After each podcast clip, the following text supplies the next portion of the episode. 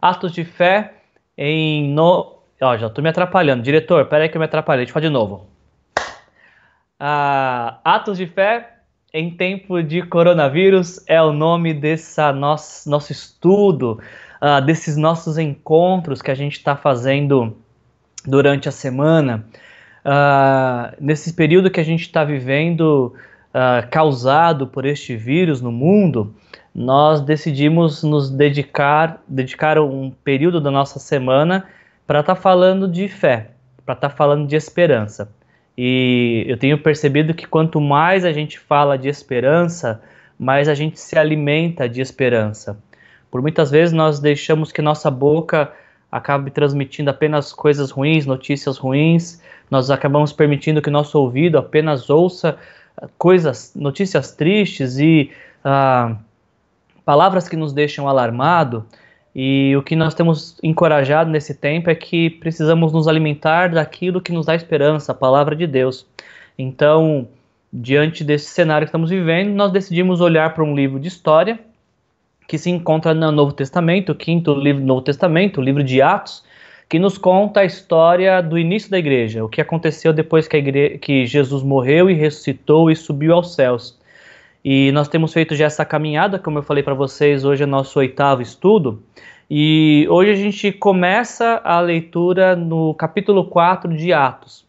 Uh, durante toda a leitura de Atos, nós vamos observar como que os primeiros cristãos desenvolveram a sua fé em um cenário improvável, com muitas incertezas, muitas dificuldades, mas ainda assim conseguiram vencer nesse cenário. Então, uh, creio que esse livro, que é um livro de história, tem muito para nos ensinar sobre como lidar com dificuldades, como lidar com adversidades, o que fazer quando não se sabe muito bem o que fazer, como uh, perseverar mesmo não tendo toda, não tendo nenhuma perspectiva de melhora do cenário.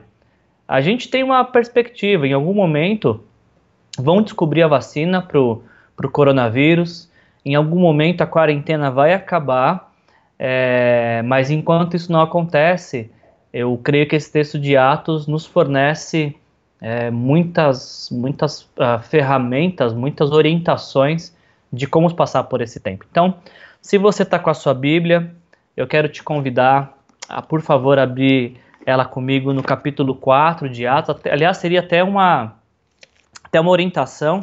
Eu não sei como é que é a sua dinâmica, se você assiste a nossas lives deitado, é, na sua banheira, naquela banheira cheia de espuma e é o celular pendurado. Uh, se você assiste enquanto você faz a janta. Uh, uma recomendação que eu daria, se você puder, faça essa, essa live, esse estudo, em um lugar onde você possa apoiar o seu celular, porque aí com o celular parado você pode ter a Bíblia junto com você e um caderno de anotação e você fazendo suas anotações, porque uh, estamos estudando também a palavra de Deus e, e, nessa parte de estudo é muito importante fazer anotações para você se recordar daquilo que nós estamos conversando. É só uma, uma sugestão. Uh, no nosso, na nossa descrição no YouTube, a gente tem um link que, que remete para o Google Drive, onde nós temos todos os estudos uh, do que nós temos falado nesses, nesses dias, também para você ir preenchendo e poder aprender, tá bom? Então vamos lá para Atos capítulo 4 versículos de 1 a 22, o nosso estudo dessa noite é Não podemos deixar de falar do que vimos e ouvimos. E eu quero, junto com vocês, meditar nesse texto de, de Atos, capítulo, capítulo 4. Nossa, eu pensei, gente, eu pensei que no, no, no, no chat do, do, do Instagram ele subia automaticamente, ele deu uma travada lá em cima, agora que eu vi tem 40 mil mensagens. Que bom. Depois, eu, se eu não falei oi para alguém, desculpa que acabei de ver que tem uma pancada de mensagem aqui. Mas sintam-se todos cumprimentados, abraçados, e é uma grande alegria ter todos vocês aqui. Vamos lá para a leitura? Atos capítulo 4, versículos de 1 a 22. Abra teu coração para Deus falar com você essas palavras nessa noite, em nome de Jesus. Enquanto Pedro e João falavam ao povo, chegaram os sacerdotes, o capitão da guarda do templo e os saduceus. eles estavam muito perturbados, porque os apóstolos estavam ensinando o povo e proclamando em Jesus a ressurreição dos mortos. Agarraram Pedro e João e, como já estava anoitecendo, os colocaram na prisão até o dia seguinte. Mas muitos dos que ouvi, tinham ouvido a mensagem creram, chegando o número dos homens que creram a perto de 5 mil. E só um parênteses aqui no versículo 4, quando a Bíblia fala apenas em homens, é que ela não está contando mulheres e crianças. Então essa conta chega para próximo de 10 mil pessoas. Versículo 5 de Atos 4 nos diz: ah, No dia seguinte, as autoridades e os líderes religiosos e os mestres da lei reuniram-se em Jerusalém. Ah, estavam ali Anás, ah, o sumo sacerdote, bem como Caifás, João, Alexandre e todos os que eram da família do sumo sacerdote. Mandaram trazer Pedro e João diante deles e começaram a interrogá-los. Com que poder ou em nome de quem vocês fizeram isso? E aqui está falando sobre a, a, cura do aleijado na porta do templo que a gente viu no capítulo 3 dessa, nessa semana. Em nome de quem vocês estão fazendo isso? Com que poder vocês fizeram isso? E aí, então, no versículo 8, nós lemos: Então Pedro, cheio do Espírito Santo, disse: Autoridades e líderes do povo, visto que hoje somos chamados para prestar contas de um ato de bondade em favor de um aleijado, sendo interrogados acerca uh, de como ele foi curado, saibam os senhores e todo o povo de Israel que por meio do nome de Jesus Cristo Nazareno, a quem os senhores crucificaram, mas a quem Deus ressuscitou dos mortos, este homem está aí curado diante dos senhores. E preste atenção, no versículo 11 e versículo 12 é o principal versículo deste capítulo. Uh, versículo 11 e 12 nos diz o seguinte: uh, Esse Jesus é a pedra que vocês, construtores, rejeitaram e se tornou a pedra angular. Não há salvação em nenhum outro, pois debaixo do céu não há nenhum outro nome dado aos homens pelo qual devamos ser salvos. Vendo a coragem de Pedro e João, e percebendo que eram homens comuns e sem instrução, ficaram admirados e reconheceram que eles haviam estado com Jesus. Se você puder, eu te encorajo a destacar o finalzinho do versículo 13 na sua Bíblia. Reconheceram que eles haviam estado com Jesus. E como podiam ver ali, com, com eles, o homem que fora curado, nada podiam dizer contra eles. Assim, ordenaram que se retirassem do sinédrio e começaram a discutir, perguntando: O que faremos com esses homens? Todos os que moram em Jerusalém sabem que eles realizaram um milagre notório e que não podemos negar.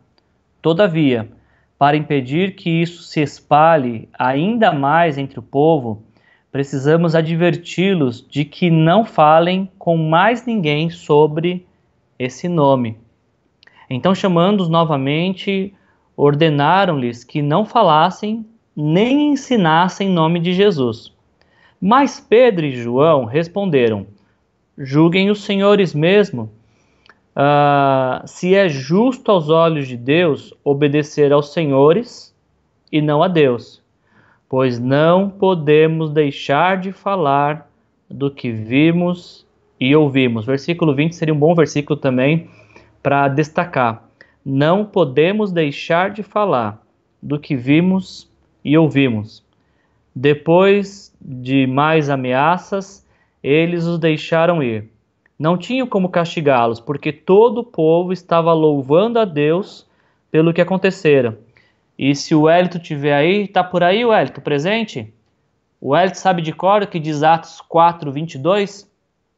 Atos 4, 22, finalizando nossa leitura, diz: uh, Porque o homem que fora curado milagrosamente tinha mais de 40 anos de idade. Até aqui. Uh, como nós temos conversado, gente, nesse, nesses dias, Atos capítulo. O, o, livro de Atos não conta a trajetória e o desenvolvimento e início da igreja. Uh, na segunda-feira e na quarta, nós vimos uh, o que aconteceu quando Pedro e João foram à porta do templo. Aliás, eles estavam indo ao templo para orar, porém, antes de, de entrar no templo, se depararam com um homem que era aleijado, e aí então eles ministraram uh, sobre a vida daquele homem, e pelo nome de Jesus Cristo aquele homem foi curado. Então, uh, todo o povo que estava ali, perto da, daquela situação, vendo o que antes era aleijado, depois do encontro com Jesus, andando, pulando, louvando a Deus, o povo ficou admirado. E aí então Pedro e João aproveitam essa oportunidade, não para falar de si, não para falar de sua igreja, não para falar ah, do seu ministério, das suas virtudes, não, mas para falar de Jesus. Eles aproveitam essa oportunidade de manifestação do milagre de Deus para falar sobre Jesus e sobre aquilo que Jesus fez na cruz por, por toda a humanidade. E aí então, Atos capítulo 4 é a continuação dessa história. Porque enquanto no capítulo 3 Pedro e João estão pregando a toda a multidão, quando inicia o capítulo 4, eles estão no, numa parte desta pregação, e aí o capítulo 4 começa nos dizendo que enquanto eles estavam falando ao povo, os sacerdotes e o capitão da guarda do templo e os saduceus ah, ficaram perturbados com essa pregação. Ficaram perturbados ao, ao, ao ouvir eles falando sobre Jesus e sobre aquilo que foi realizado pelo poder que há no nome de Jesus. Então, ah, assim começa a nossa história. E, e, ela já começa de uma maneira um pouco intrigante para nós, né? Porque ah, o que era motivo, essa mensagem no nome de Jesus, que era motivo de alegria para alguns, para os religiosos se tornou motivo de perturbação. Não, deveria ser o contrário, né?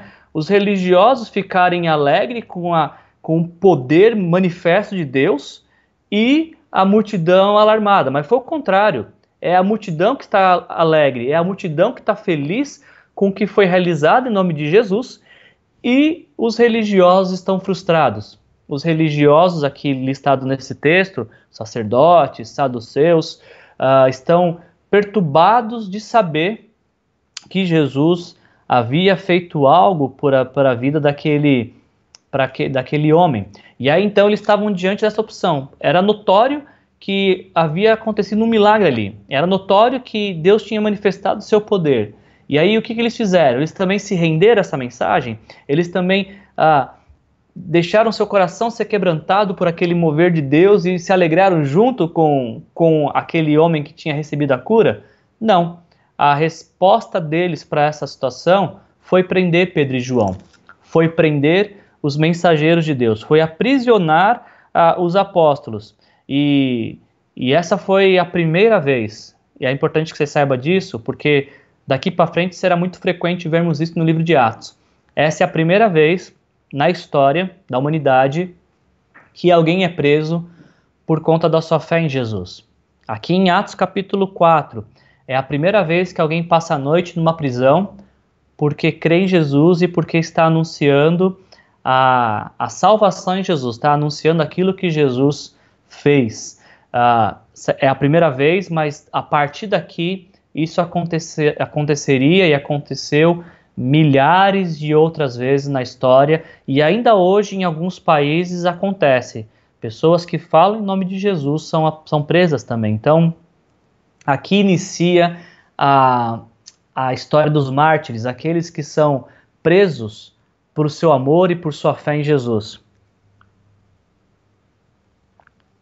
Mas vale destacar, vale destacar que é possível sim prender os mensageiros. É possível sim fazer com que ah, os, os mensageiros sejam aprisionados. Mas nunca ninguém vai conseguir prender a mensagem. A mensagem do evangelho é livre.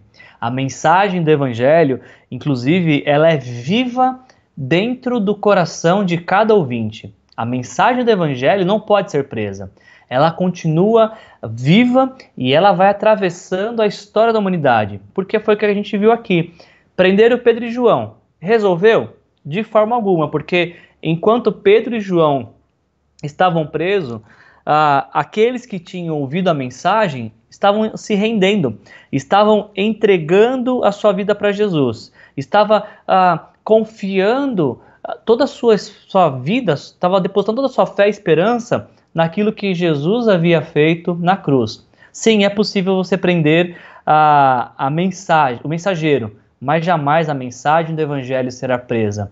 O único lugar que essa mensagem é aprisionada é no coração daqueles que a ouvem e a retêm com toda alegria. Nos diz o texto que enquanto Pedro e, e João estavam presos, uh, milhares de pessoas estavam uh, tendo uma experiência com Jesus, estavam confiando as suas vidas a Jesus. Isso nos leva ao segundo ponto, se puder trocar o slide aí, diretor, de vermos uh, o quanto que essa mensagem ela é inspirada, porque eles não podiam, naquela época em Jerusalém não havia uh, uma divisão muito clara daquilo que o Estado devia julgar e do que uh, a religião devia julgar. Então, uh, Pedro e João foram aprisionados porque não tinha nenhum tribunal que eles pudessem ser julgados.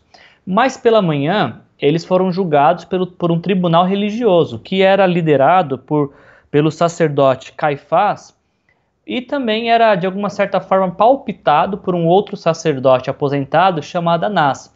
E é importante que você saiba, ou se recorde, ou saiba, é, esse sacerdote Caifás é o mesmo sacerdote que, que conspira e arma todo o cenário para entregar Jesus.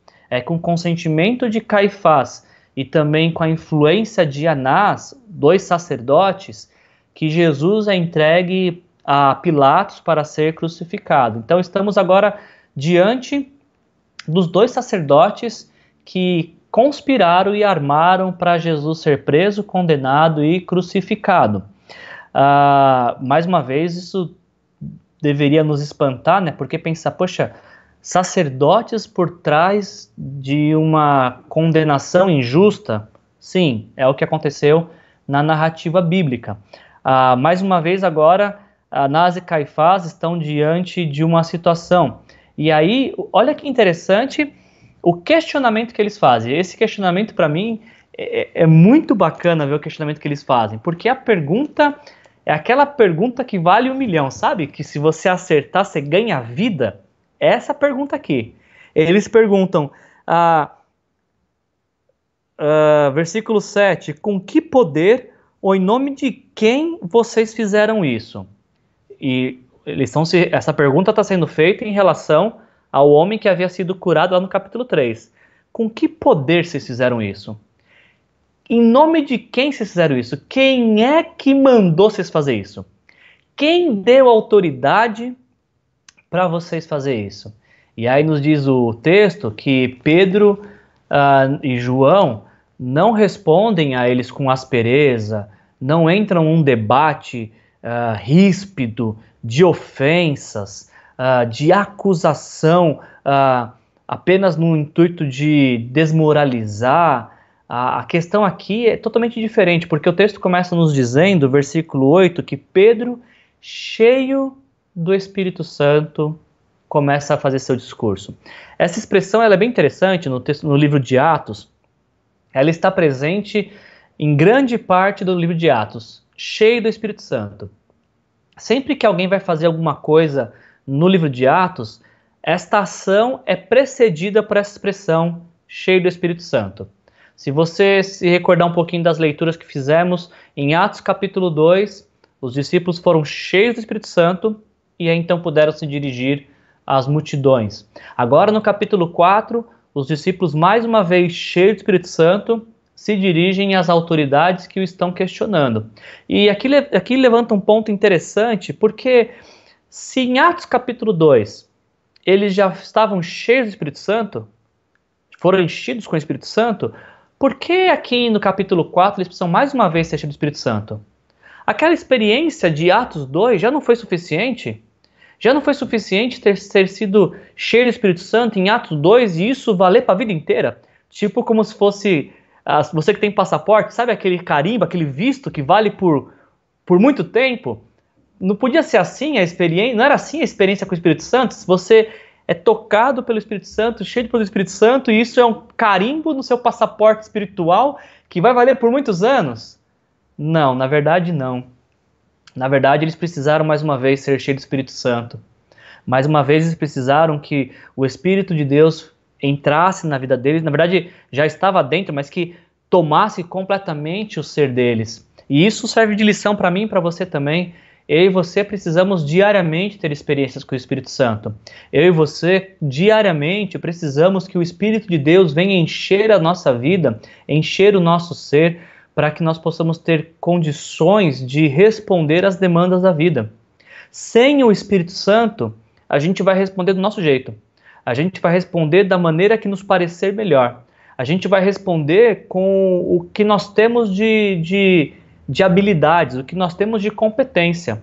Agora, quando nós somos cheios do Espírito Santo, nós respondemos às demandas da vida, às inquietações da vida, aos questionamentos da vida com o poder que Deus nos dá, com a graça de Jesus sobre nossas vidas. Percebam que Pedro não abre sua boca antes que o Espírito Santo o encha. Pedro não abre sua boca antes que o Espírito Santo o habilite, porque essa é a promessa uh, que foi feita em Atos capítulo 1, versículo 8, e que vai uh, ser a base de todo o livro de Atos. Vocês, rece vocês receberão poder quando o Espírito Santo descer sobre vocês e serão minhas testemunhas. Pedro, mais uma vez, está experimentando dessa promessa que Jesus havia feito. O Espírito Santo está dando poder para que ele pudesse testemunhar diante do, do, do de, daqueles que o questionavam. E aí então começa o, o, interrogatório, o questionamento: quem mandou vocês fazer isso? E Pedro falou: olha, quem mandou foi Jesus. Ah, em nome de Jesus é que a gente está ah, a gente está ensinando sobre, sobre a ressurreição dos mortos. Ah, com que poder? Com o poder que há no nome de Jesus. Não é no nosso poder, não é na nossa autoridade, é no poder e na autoridade do nome de Jesus. É Ele que tem feito essas coisas, é pelo nome dele que essa transformação está acontecendo. O que vocês viram não tem nada a ver com a gente. Como eles falaram até no capítulo anterior, né, no capítulo 3. Não é por nossas competências, não é por nossas virtudes, não é por nossa piedade, nossa espiritualidade. Não, tem nada a ver com a gente, tem tudo a ver com Ele, com Jesus. Foi ele que fez. A gente só está comunicando, só estamos reverberando aquilo que ele fez. Ah, Pedro, mais uma vez, usa a expressão vocês crucificaram Jesus. Ele fala para aquele, aquele grupo que o estavam questionando e interrogando, no versículo, versículo 10, ele fala: Saibam os senhores e todo o povo de Israel que por meio de Jesus Cristo Nazareno, a quem os senhores crucificaram. Quem crucificou Jesus foi vocês, não foi Pilatos. Vocês foram responsáveis pela morte de Jesus, porque ah, graças aos seus pecados e os pecados de toda a humanidade é que Jesus foi crucificado. Então Pedro faz questão de relembrar o porquê Jesus subiu à cruz. Por que, que Jesus ah, foi até a cruz e para ah, o que, que ele foi fazer na cruz? Ele foi pagar pelo meu e pelo seu pecado. Foi morrer a nossa morte, foi morrer no nosso lugar. Pedro faz questão de destacar esse ponto. Vocês crucificaram Jesus, mas Deus o ressuscitou. Por quê? Porque quando Jesus morre, ele morre pelos nossos pecados. Mas ao ressuscitar no terceiro dia, ele, ele ressuscita para nos dar esperança de vida eterna. Para que eu e você possamos também ter essa certeza de que, uma vez arrependidos dos nossos pecados e entregando nossa vida para Jesus, quando morrermos, também teremos vida eterna. Quando os nossos olhos se fecharem na história, eles se abrirão na eternidade, não por nossos méritos, não por nossas competências, não por nossa piedade, mas por aquilo que Jesus fez na cruz e por nossa confiança uh, totalmente depositada nele. E aí Pedro fala que Jesus uh, foi rejeitado por eles. Versículo 11: A pedra que vocês construtores rejeitaram, ela se tornou pedra angular. Vocês sabem o que é pedra angular? Uh, não sei se tem muitos pedreiros aqui entre nós. Uh, não sei se, quantos de vocês aqui já levantaram um muro já? Quantos de vocês aqui já tiveram que, que fazer uma, uma parede aqui? Eu não. Eu, eu não conheço muito bem, por isso que eu tenho que estudar e ler bastante, porque eu nunca mexi com, com, com massa. Embora já capinei bastante jardim já, uh, minha mão não é tão lisa assim, ele é um pouco astra. Mas muro eu nunca levantei. Mas eu pesquisei, eu pesquisei que pedra angular seria uma pedra perfeita, uh, sobre medidas perfeitas. Deixa eu deixar aqui de esquina para vocês verem. Não sei se vocês do YouTube estão vendo também. Acho, acho que assim é melhor. Pedra angular seria uma pedra que tem medidas exatas e perfeitas e é a primeira pedra de fundação. E aí, quando você coloca essa pedra de fundação, ela passa a balizar toda a obra. Então, o muro que é feito nessa linha aqui, ele é, ele é balizado, ele é norteado por esta linha. E o muro que é feito por essa linha é norteado por esta linha. E aí então você tem linhas perfeitas porque você tem uma pedra de esquina, uma pedra angular, uma pedra que ajuda a nortear toda a construção.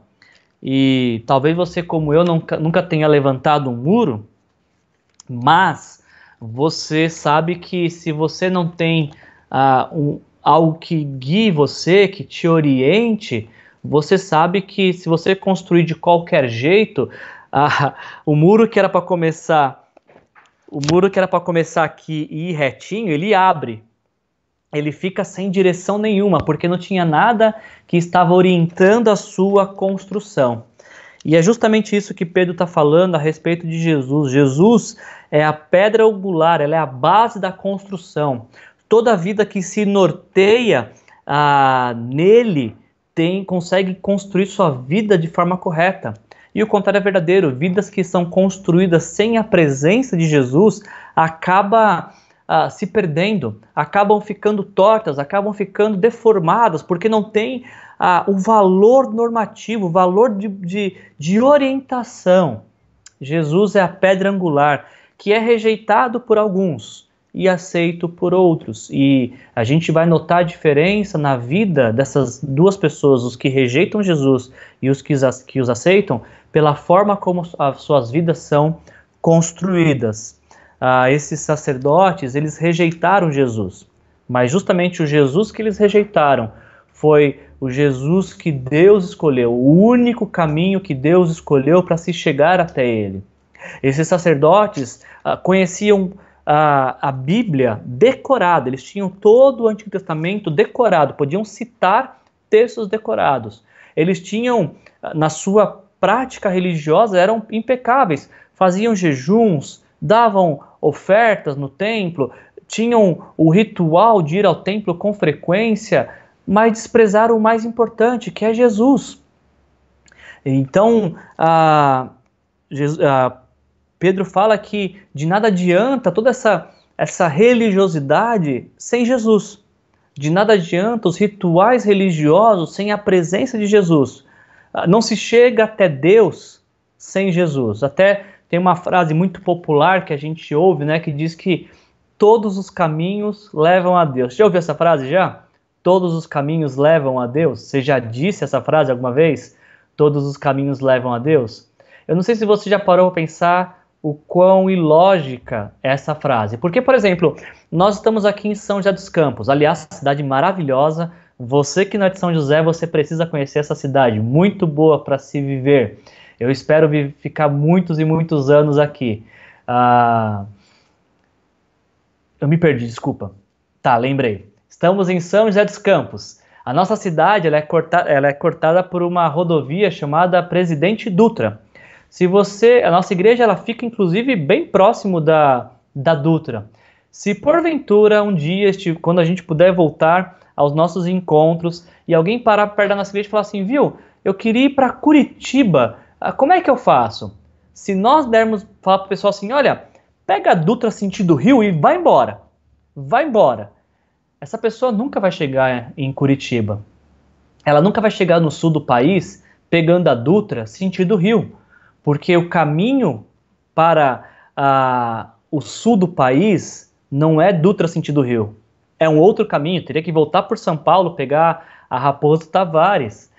Percebe que, da mesma forma que nem todos os caminhos levam a todos os lugares, da mesma forma, só um caminho pode levar a Deus. Só existe uma forma de nós nos aproximarmos de Deus.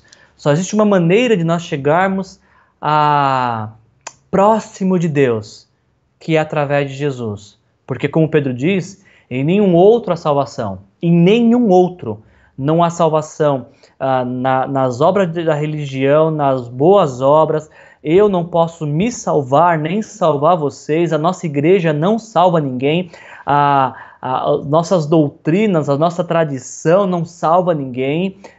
Pedro diz, e está na palavra isso, em nenhum outro há salvação, porque debaixo dos céus nenhum outro nome é dado entre os homens pelo qual devamos ser salvos. Apenas Jesus pode nos salvar. E é isso que Pedro deixa claro para eles. E aí então a gente encerra nosso caminhando para o final da nossa reflexão. Ah, esses sacerdotes eles eles ficaram ah, abismados porque há um contraste aqui. A partir do versículo 13, eles falam: como é que esses homens estão falando com tanta coragem, sendo que eles não têm instrução nenhuma, são homens simples. Aliás, estes homens que agora estão falando com coragem, há poucos dias atrás, quando Jesus foi crucificado, esses homens estavam morrendo de medo, estavam escondidos, abandonaram Jesus para morrer sozinho, inclusive. Como é que pode esse mesmo Pedro, que negou Jesus ah, três vezes, agora está diante do mesmo tribunal que condenou Jesus e falando com tanta coragem? Como que pode alguém que antes estava com medo, agora tem tanta coragem? E os sacerdotes, os aqui aqueles que estão julgando a causa, ficaram admirados. Como é que pode esses homens a falar com tanta coragem, com tanta sabedoria, com tanta destreza, sendo que são homens simples. E aí, olha que interessante a conclusão que eles chegaram. Só há uma conclusão possível para essa coragem, para esta esta fala, esta habilidade, esta, esse posicionamento. Eles falaram assim desta forma e reconheceram que eles haviam estado com Jesus. Gente, para mim isso aqui foi fantástico hoje, preparando a esse nosso estudo. Os sacerdotes chegaram a uma única conclusão. Eles são assim do jeito que eles são, eles falam o que eles estão falando, eles demonstraram viver este poder que estão falando, só há uma conclusão possível. Eles estiveram com Jesus. E, e sabe, gente, eu, eu olho para esse texto e fico me perguntando o que é que em nossa vida aponta que nós estivemos com Jesus. O que é que as pessoas olham em nós, no nosso discurso, na nossa fala, no nosso comportamento, na forma como nós gastamos nosso dinheiro, na maneira como a gente está se portando agora diante desta crise? O que é que as pessoas olham para nós ou nos ouvem dizer e que dizem você teve com Jesus, não teve? Não, porque esse jeito de falar seu é característico de alguém que teve com Jesus. Existe algo na minha vida e na sua vida que aponte que nós estivemos com Jesus? Existe algo em nossas vidas que seja uma declaração de que nós estivemos com Jesus?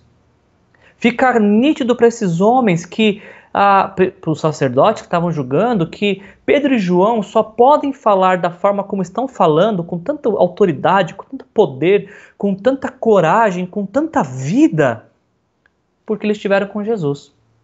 Essa é a única resposta para isso. E até, inclusive, o texto continua, a partir do versículo 16, há um questionamento que surge entre aqueles que estão julgando eles. Uh, o que, que a gente faz com esses homens? O que, que a gente vai fazer agora? Porque uh, todos os que moram em Jerusalém sabem que eles realizaram um milagre notório que não podemos negar. A gente não consegue negar que foi pelo poder do nome de Jesus que este homem foi curado. Não tem como negar. Então, diante de um fato que a gente não pode negar, o que, que a gente faz? Esse é o questionamento que aqueles homens estavam tendo que lidar. E sabe qual que é a, a, o posicionamento deles? Qual, qual, foi a resposta deles diante desse questionamento? Eles falaram assim: ah, acho que a melhor coisa que a gente tem a fazer é pedir para Pedro e João parar de pregar.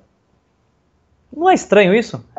Você está convicto de que ah, o milagre que foi realizado foi realizado pelo nome de Jesus.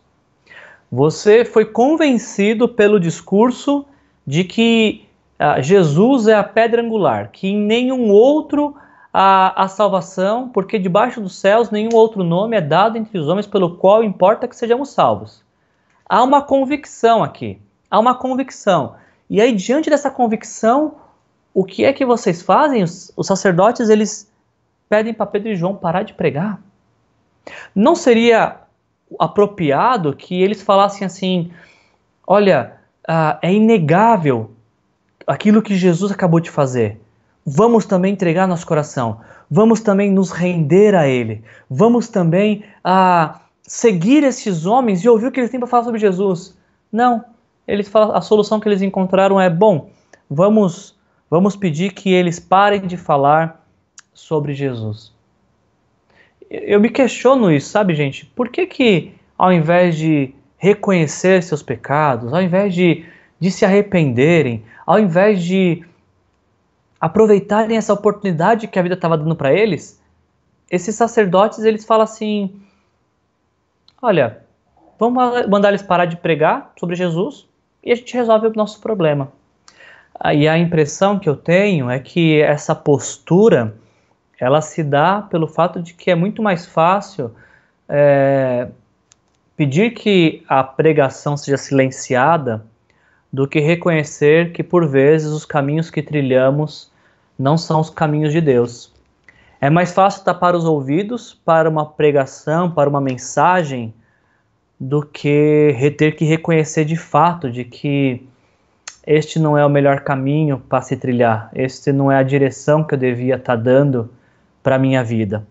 É o que acontece com, com esses sacerdotes porque eles chegam a esse ponto da vida que eles se identificam que se entregar a Jesus, se render a Jesus, é o mesmo que abrir mão, são sinônimos, é abrir mão de todas as outras coisas sobre as quais eles colocavam sua fé e sua esperança. Dizer sim para Jesus é dizer não para todas as outras crenças, porque em nenhuma outra salvação, como diz a palavra.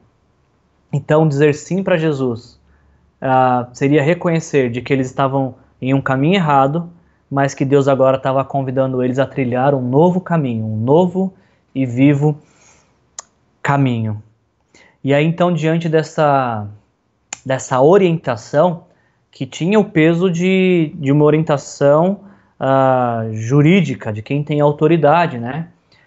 Uh, Caifás e todo o, o, grupo de líderes ali religiosos eles ordenam: vocês não têm mais liberdade nem autoridade para falar no nome de Jesus. E aí a resposta de Pedro é aquela que a gente tinha que levantar, bater palma, sair na varanda para bater panela, porque essa resposta de Pedro foi fantástica. Pedro fala para os sacerdotes: olha, julguem melhor essa causa aí. Vocês acham que realmente nós devemos uh, dar ouvidos a vocês e não ao que Deus tem nos falado? Pedro não está desrespeitando as autoridades. Pedro só está dizendo que quando uma autoridade nos dá uma ordem que vai contrário à ordem de Deus, o que prevalece é a ordem de Deus. Quando uma autoridade nos diz faça algo e este algo vai contra os princípios do reino, o que tem que prevalecer é o princípio do reino, é a orientação e a palavra de Deus. Então Pedro fala: olha, a gente não pode seguir isso que vocês estão falando, porque não é a direção de Deus para nossas vidas. E, e, mais importante que isso, e essa parte que para mim é me enche o coração. Ele diz: como é que a gente vai parar de falar daquilo que a gente tem visto e ouvido? Capítulo 4, versículo 20. Para vocês que estão caindo e voltando, caindo e voltando, fica com a gente aí, estamos acabando já. Uh, Pedro fala: como é que a gente vai parar de falar de Jesus? Não podemos deixar de falar do que vimos e ouvimos. A gente não tem como deixar de falar de Jesus, porque nós, nós estamos falando de uma coisa que a gente viveu, de uma coisa que é viva dentro de nós, de algo que é real para nós. Isso nos colocaria diante do questionamento: o que é que eu e você temos para falar sobre Jesus, daquilo que nós temos visto e nós temos ouvido? O que é que você hoje poderia dizer sobre Jesus para uma pessoa diante daquilo que você tem visto e ouvido, daquilo que Jesus é para você? Nesse tempo que a gente está passando de tantas dificuldades por conta dessa pandemia, ah, é, é, natural que, que surge, é, venha surgir em nosso coração questionamentos do tipo: e se? E se eu for infectado? Vocês já pensaram nisso já? Alguns de vocês já se questionou? E se eu for infectado? E eu não sei vocês, mas por vezes eu me sinto tão pessimista, gente, que num grupo de 10 pessoas, se a chance for de uma pessoa só for ser infectada, eu acho que eu vou ser essa uma pessoa. Normalmente eu tenho uma, uma perspectiva muito baixa para as coisas e eu acho que se algo de ruim vai acontecer com alguém, uh, esse cara sou eu. É comigo que vai acontecer isso. Então, sim, esses dias, é, algumas vezes eu me questionei, pensei, e se eu for infectado? E se eu estiver infectado? Teve um dia que eu acordei com o nariz irritado, falei, meu Deus do céu, e agora? Outro dia acordei com o peito chiando, falei, ai, ai, ai. Nariz irritado ontem, hoje peito chiando, só me falta febre. Uh, não sei se você já se questionou isso, e se? E se eu for infectado? E se uh, alguém da minha família for infectado? E se, uh, por conta de tudo que tem acontecido, uh, eu não tiver recursos no mês que vem? E se faltar alimento na minha casa por conta de tudo que tem acontecido? E se uh, as coisas demorarem mais para retornar à normalidade do que eu estou esperando? E se? E, e, sabe, hoje eu fui, eu estava conversando com um dos nossos pastores da nossa denominação, o Jeremy, lá de Joinville, e o Jeremy trouxe um encorajamento fantástico para gente ele fala assim: ah, nesse tempo que a gente está passando, e eu queria que você tomasse nota disso, por favor. O que, que você acha de trocar a expressão e se por mesmo que? Vocês entenderam isso? Ao invés de você dizer e se eu for infectado, o que você acha que sua vida, como você acha que sua vida seria se você dissesse mesmo que eu seja infectado? Ao invés de dizer e se alguém da minha família for infectado, procure dizer mesmo que alguém da minha família for infectado, mesmo que ah, amanhã eu não tenha mais salário, mesmo que ah, essa, essa crise se estenda por muito e muito tempo, mesmo que as coisas saiam do meu controle. Sabe por quê, gente? Quando a gente faz essa troca de, de expressão, a gente abandona o e se para ficar com o mesmo que, o, o, complemento dessa frase é mesmo que ah, tudo isso venha acontecer, mesmo que eu não tenha ah, o que comer, mesmo que eu venha a ter dificuldades, mesmo que ah, as coisas saiam do meu controle, mesmo que tudo isso uh, possa fugir da, da, da, das minhas expectativas, mesmo que tudo isso aconteça, ainda assim eu posso confiar no Senhor. Eu posso crer que Deus me ama, que enviou Jesus para morrer na cruz no meu lugar, para que eu pudesse ter vida e vida abundante. Eu falando para vocês de mesmo que, eu me lembrei do, do texto de Abacuque, capítulo 3, que diz: Mesmo uh, que não floresça a figueira e não havendo uvas nas videiras, mesmo falhando a safra de azeitonas, não havendo produção de alimento nas lavouras, nem ovelhas no curral, nem bois nos estábulos, ainda assim eu exultarei no Senhor e me alegrarei no Deus da minha salvação. O Senhor é so o soberano, é a minha força. Ele faz os meus pés como os da corça, me faz andar em lugares altos. Mesmo que tudo der errado, existe algo que ninguém pode mudar, que é a nossa esperança e fé em Jesus. Mesmo que tudo não saia como esperamos, existe algo que vai continuar o mesmo: o amor que Deus tem por nossas vidas. Portanto, quando a gente olha para o texto lá de Atos capítulo 4, versículo 20, não podemos deixar de falar do que vimos e ouvimos, que o nosso discurso nesse tempo de coronavírus seja, mesmo com coronavírus, nós decidimos confiar em Deus. Nós decidimos nos apegar a Deus e nos apegar a pessoas que nos aproximam de Deus também. Essa é nossa decisão. Não podemos deixar de falar do que vimos e ouvimos. Que o nosso discurso seja recheado uh, de ações sobrenaturais e maravilhosas de Jesus sobre nossas vidas. Que esse seja o nosso discurso nesse tempo de coronavírus. Que falemos mais de atos de fé do que de coronavírus. Posso orar por sua vida? Feche seus olhos. Vamos orar. Pai, em nome de Jesus, obrigado, Senhor, por por esse tempo que nós passamos aqui, por tudo que conversamos, Senhor. Pai, nos ajuda a tirar do nosso vocabulário a expressão e si e adotar a expressão mesmo que. Mesmo que todas as coisas saiam do nosso controle, elas nunca sairão do teu controle, Senhor. O Senhor está no controle. O Senhor continua sendo bom.